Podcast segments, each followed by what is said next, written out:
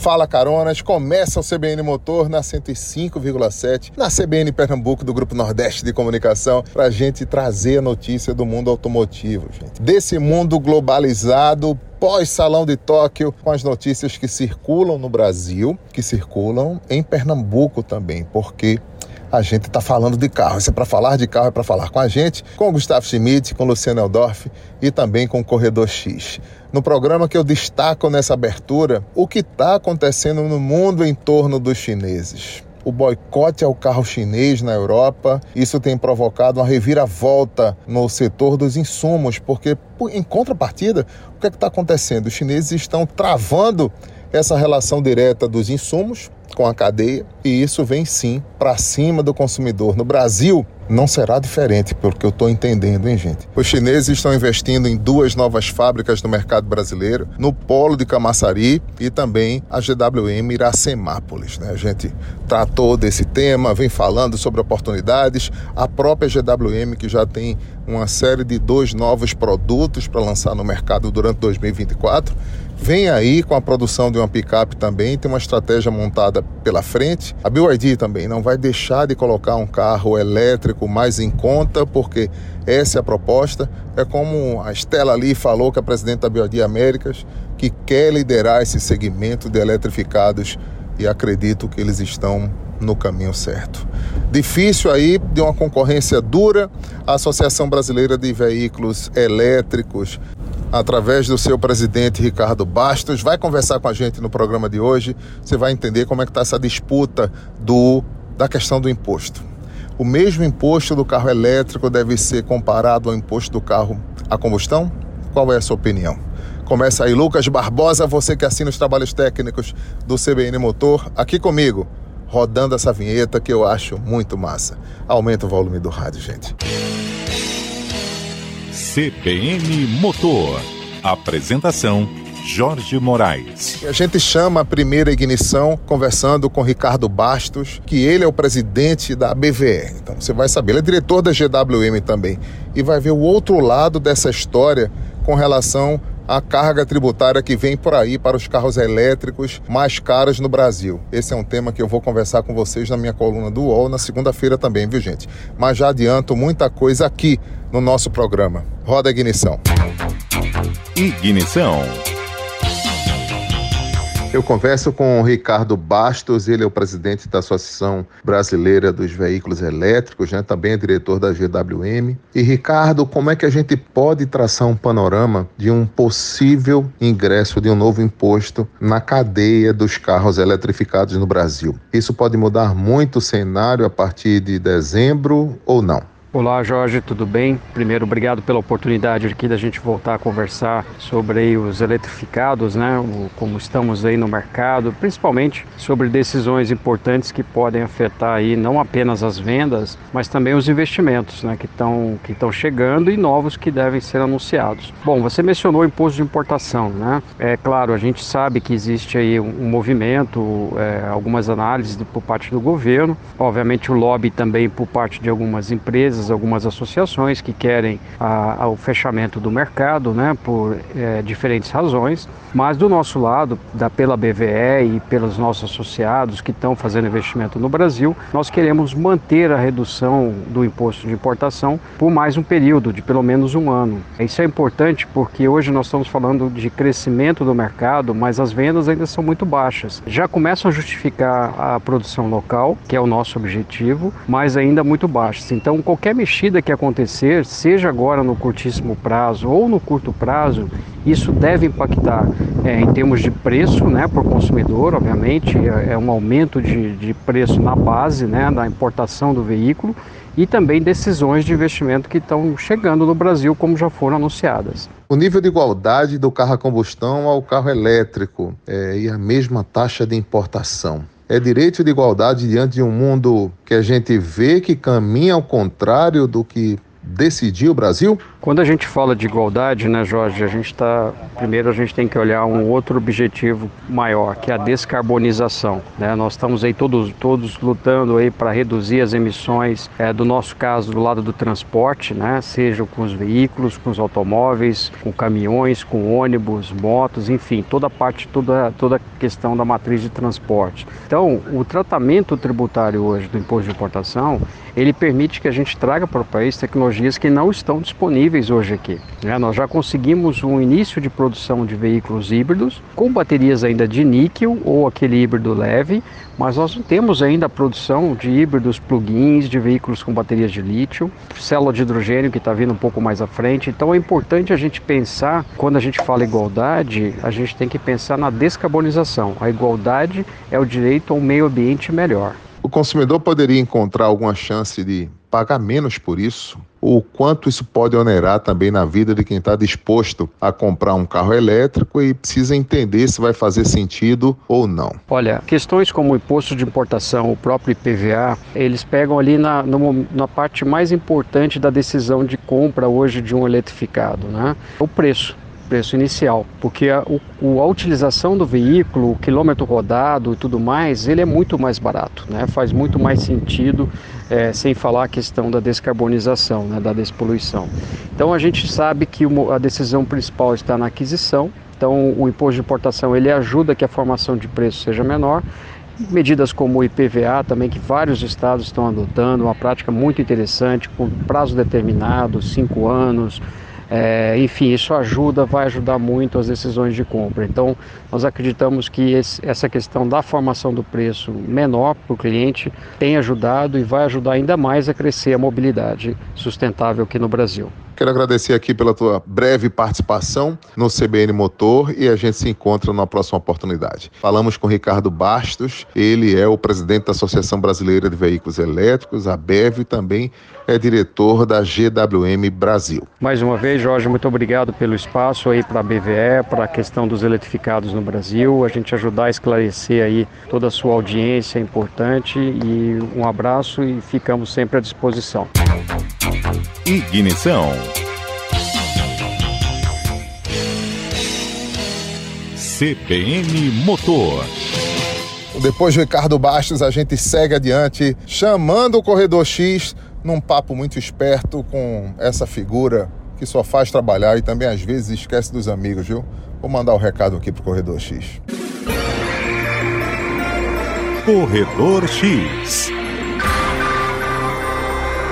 Olá, Jorge Moraes, Luciana Caronas da CBN. Jorgeão, essa semana tivemos mais um capítulo de um grande fabricante batendo contra a eletrificação. Já tivemos a Stellantis e agora a BMW. O CEO da BMW, Olivier Z, fez um pronunciamento contra o que ele chama de transição apressada do motor a combustão para o veículo elétrico. Eu obtive essas informações através de uma reportagem de uma matéria escrita por Bruno Teves, lá no site Petróleo e Gás. O que é que o CEO da BMW diz? Olha, ele critica a transição, dizendo que ela é apressada, que está sendo imposta pelos governos e que muita coisa está sendo inobservada. Ele diz que o custo da adaptação das fábricas, da transição e da produção do veículo elétrico poderá criar um caos perante a classe média. Quando ele fala classe média, nós precisamos também entender que ele está na Alemanha. E a Alemanha é o país que tem a terceira maior classe média do mundo. Primeiro lugar é Estados Unidos, depois o Japão. Ele aponta que, além de todo esse custo né, operacional de produção, existe um risco geopolítico. Muita coisa sabe disso. Mas o mundo agora está em guerra. E ele existe um risco geopolítico por conta da dependência da China. Nós sabemos que é impossível fabricar um veículo elétrico em larga escala sem depender dos insumos chineses e das patentes chinesas, porque a China está há 10 anos na frente nessa questão da eletrificação. Ele diz: se tudo correr bem, ou seja, se a China não tiver nenhum problema, nenhuma pandemia, nenhuma trava, não tiver nenhuma guerra, nenhuma manipulação econômica, teremos apenas um único fornecedor. E isso é um gargalo na cadeia de suprimentos. E ele diz uma coisa no final do pronunciamento dele, e dessa matéria muito bem escrita, que é bastante reflexiva. Ele diz: o consumidor precisa ter o direito de escolha respeitado. Quem quiser ter carro a combustão deve ter esse direito assegurado. Então fica aqui mais um ponto contra essa eletrificação apressada, como ele chama. Daqui a pouco a gente volta. Gustavo Schmidt, eu Estou batendo um papo diferente contigo aqui no programa. Quero trazer um pouco da sua análise para a ponta desse assunto, que é o aumento da carga tributária. Aliás, o renascimento de uma carga tributária para o segmento dos eletrificados. O Papo com Schmidt no ar aqui no CBN Motor. Papo com Schmidt. Gustavo Schmidt, hoje o papo é diferente com você. Eu queria trazer aqui na ponta do ouvido do ouvinte do CBN Motor, né? O que é que pode significar essa calibragem de imposto para os carros elétricos? O segmento pode encolher no Brasil ou não? Qual é a sua opinião? Qual é o seu sentimento diante de uma nova arrecadação? E se você concorda também com a proposta da BVE que ela solicita que o governo faça um entendimento e que diferencie um pouco né, dos 35% para o carro a combustão e, por exemplo, entregue 20% para os elétricos. O que você diria? Olá, Carona CBN, bom dia, Jorge. É um prazer mais uma vez estar com vocês nesse nosso bate-papo de todo sábado pela manhã. É, Jorge, a volta do imposto de importação de 35% para veículos importados fora do eixo Mercosul e México vai sim impactar diretamente os veículos elétricos e híbridos e acredito que isso vai frear um pouco a, o crescimento que a gente tem experimentado desse segmento neste ano de 2023 e nos últimos anos também. É um pleito de algumas montadoras que usam um argumento de proteção à indústria nacional e que foi discutido nos últimos meses e deve ser anunciado ainda nesse mês de novembro.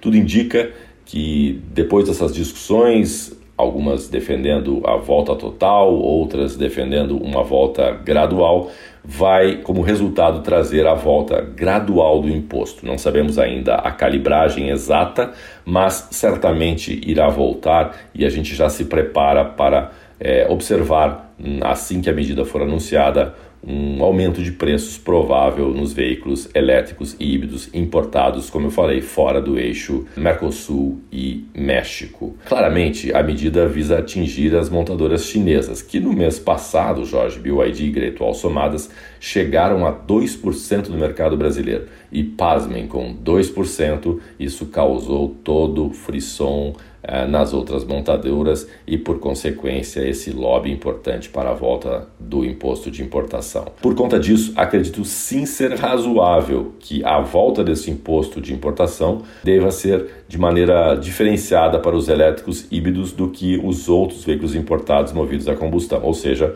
com um imposto de importação menor para os veículos elétricos e híbridos, privilegiando assim um desenvolvimento mais rápido dessa tecnologia limpa e forçando que as montadoras brasileiras invistam também nesta tecnologia que é o futuro da mobilidade, como todos sabemos. Schmidt, como é que você vê também um outro movimento que acontece na China por parte do aumento de preço nos insumos de baterias. Né? Isso está provocando uma reviravolta no segmento. Será que seria uma retaliação dos chineses com relação à importação dos seus veículos, principalmente se na Europa já está acontecendo? O que é que você me diz aqui? É, globalmente, as montadoras tradicionais também estão sofrendo muito em competitividade de custos para brigar em condições de igualdade com os veículos chineses, especialmente os elétricos e híbridos.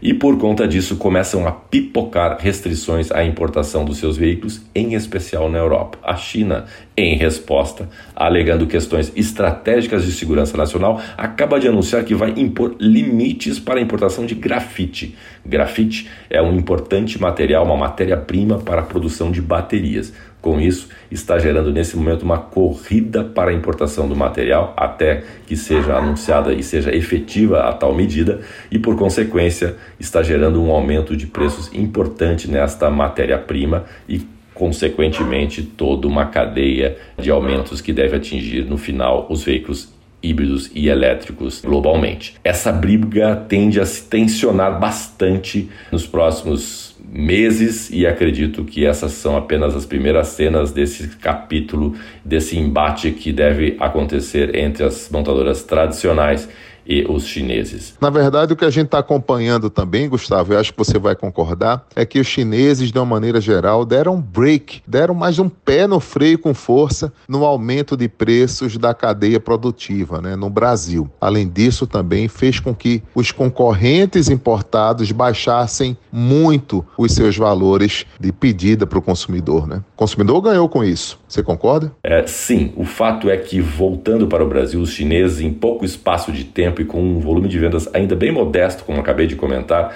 criaram um movimento de interrupção dos constantes aumentos de preços que as montadoras vinham implementando, em especial nos últimos dois anos, e conseguiram até, no segmento de elétricos e híbridos, reduzir os preços por conta da necessária reação que as outras montadoras tiveram que fazer para conseguir manter os seus volumes de venda.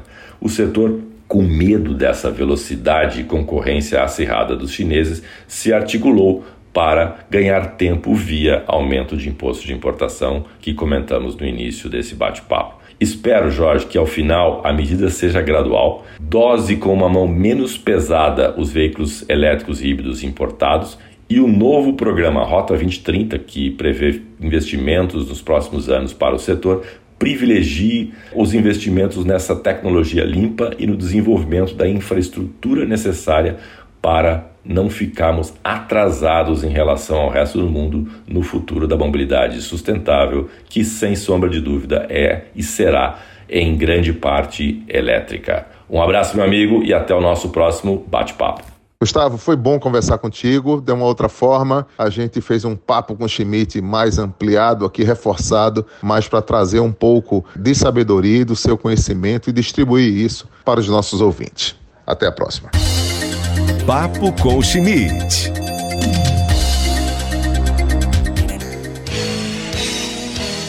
CBN Motor. Luciano Eldorf, no mundo das picapes, direto do Pantanal Mato Grossense. Você fala com a gente aqui. Aliás, conversou com Suelen Arice. Ela é responsável pelo setor de picapes da Chevrolet do Brasil. E esse papo é com você. O microfone é todo seu para rodar essa segunda ignição aqui com a gente.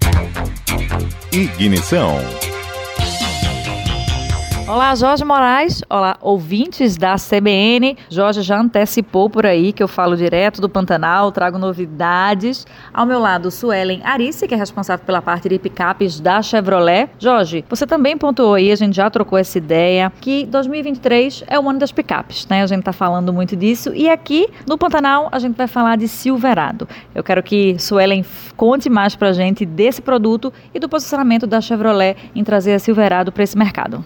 Boa, Luciana. Bom, acho que para a gente falar da Silverado, a gente precisa entender um pouquinho o contexto do que tem sido a picape no mercado brasileiro. Né? Não faz muito tempo, né, num passado recente, a gente, a gente tinha uma associação, né, o público, o consumidor brasileiro, ele tinha uma associação da picape como um veículo de trabalho e a gente monitorando as redes, vendo o comportamento do consumidor, a gente viu que essa percepção ela foi se alterando, que cada vez mais, né, conforme as picapes elas foram ficando mais tecnológicas, mais confortáveis, o público ele foi percebendo que ele poderia ter o melhor dos mundos na, no, no seu automóvel. Então, um automóvel de trabalho, um automóvel de carga, mas também um automóvel tecnológico e confortável para ele poder usar no dia a dia. E esse comportamento ele resultou num crescimento significativo do segmento de picape. É, nos últimos 10 anos, a gente vê um crescimento na casa de 50% desse segmento, que hoje é responsável por 20% da indústria brasileira. Então, é nesse contexto que a Chevrolet veio com o ano das picapes. Né? A gente lançou a Montana, temos aí novidades na S10 e agora a Silverado que veio para coroar esse segmento que permite que a gente consiga prover para o nosso cliente a picape que melhor se adequa ao seu dia a dia.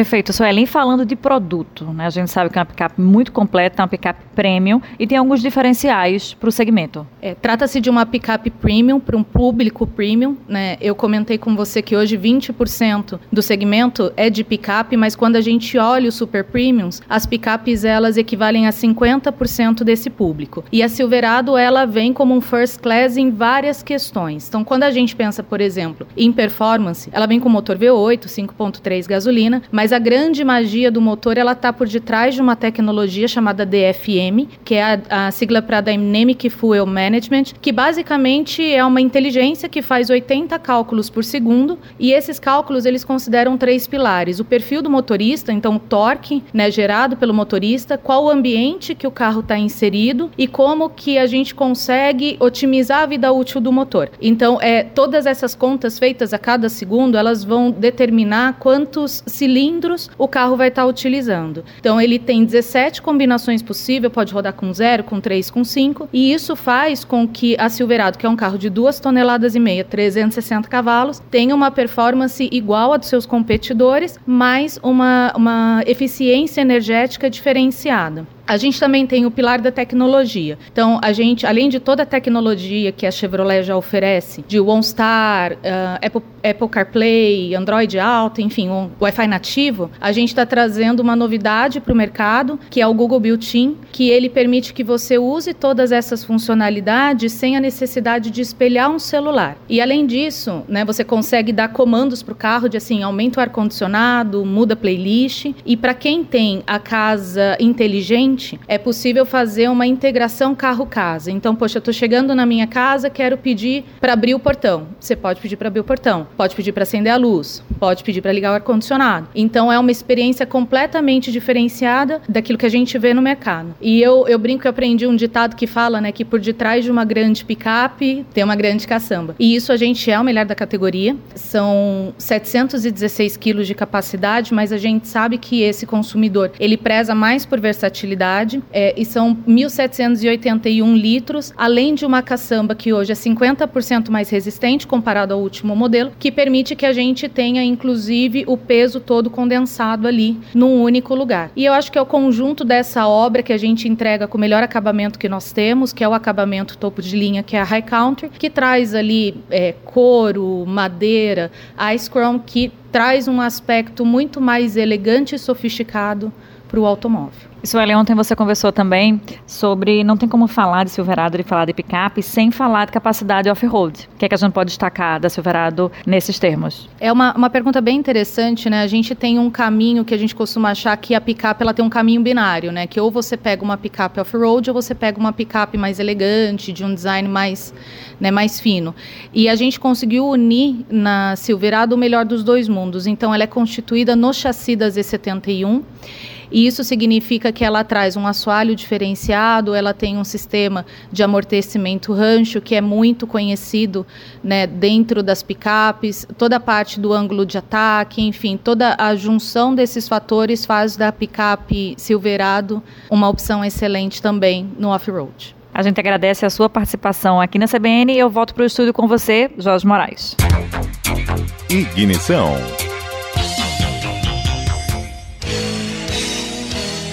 CBN Motor. E reforçando por aqui, a Volkswagen voltou a liderar o ranking dos mais vendidos. Lembrando que é no somatório de tudo, tá, gente? Porque o carro mais vendido do país continua sendo o Fiat Strada e em outubro emplacou 11.874 unidades contra 11.123 do Polo e 10.657 do Onix. Apesar da gente tá vendo a GM falando de crise, o Onix está vendendo bem, está aí no terceiro lugar. Em quarto, Fiat Mobi, com 8.037 veículos emplacados. Em quinto, HB20, 7.421. Em sexto, outro Chevrolet, 7.114 veículos vendidos, que é o Onix Plus, o sedã. O T-Cross com 6.725, o Tracker com 6.669, o Quid com 6.339 unidades e o Kicks aparece na décima colocação com exatamente 6.115 carros vendidos. Então é uma análise aqui direta que a gente pontua para vocês, porque a Volks estava correndo risco de não ter um dos melhores desempenhos no ranking, mas corrigiu aí, a montadora alemã teve uma reação diferenciada e conseguiu colocar seus veículos na liderança dos dois segmentos mais importantes, o Polo entre os carros de passeio, isso aí a gente tem que pontuar, e o T-Cross na linha dos SUVs, né? É a referência. A gente segue aqui com mais uma do Corredor X. Olá, Jorjão, estamos aqui de volta para falar de Ferrari. A Ferrari foi mais longe do que muitos outros fabricantes, eu acho que bateu no teto agora, em termos de exclusividade e de ousadia. A Ferrari 499 Modificata. O que é que isso quer dizer? Nada mais, nada menos do que o hipercarro de corrida que disputou e venceu as 24 horas de Le Mans. É o carro vitorioso. A Ferrari está disponibilizando esse carro, ainda numa série que não se sabe a quantidade, para alguns queridinhos da marca e, obviamente, bilionários que podem pagar por isso. É um carro lindíssimo, porque ela é toda proporcional. Eu sempre critico os modelos Ferraris porque eu acho as rodas pequenas. Eu acho que o carro não é 100% bonito, mas esta é impecável. É um legítimo design Le Mans que você pode colocar na sua garagem. Mas tem alguns detalhes. Primeiro é você ser um queridinho da Ferrari. O segundo é você ter um valor para pagar que ainda não foi declarado, mas é a possibilidade que nunca foi dada por nenhum fabricante de você comprar um hipercarro de corrida. É uma possibilidade muito exótica. Você ter um carro de pista na sua garagem. Com detalhe que esse carro, ele é, vamos dizer assim, modificado, por isso que o nome é modificada, para poder trafegar nas ruas. Mas não se pode andar em nenhum local público porque ele não tem homologação para ser um carro de uso street, de uso normal. Você pode ter o carro na sua garagem, transportá-lo através de prancha para pistas, para autódromos e lá utilizar seu carro. Tem um detalhe ainda aí no meio disso tudo. O carro só cabe uma pessoa, então você não vai poder levar ninguém também para passear. Não tem faróis, não tem lanternas e é um carro de corrida, mas que você pode comprar. É isso aí, Jorginho. Parabéns, Ferrari, pela ousadia. Tchau. Corredor X. E o CBN Motor fica por aqui. A gente se encontra na segunda-feira no CBN Automotores. Sempre lembrando que se é para falar de carro, é para falar com a gente. Você não esqueça disso. Um bom sábado para todo mundo, um bom domingo e tudo de bom, gente. Vem aí o repórter CBN e é um prazer estar aqui com vocês, viu? E de volta aí na área, como sempre, como eu gosto, tocando essa peleja automotiva. Tchau, pessoal. Valeu. CBN Motor. Apresentação: Jorge Moraes.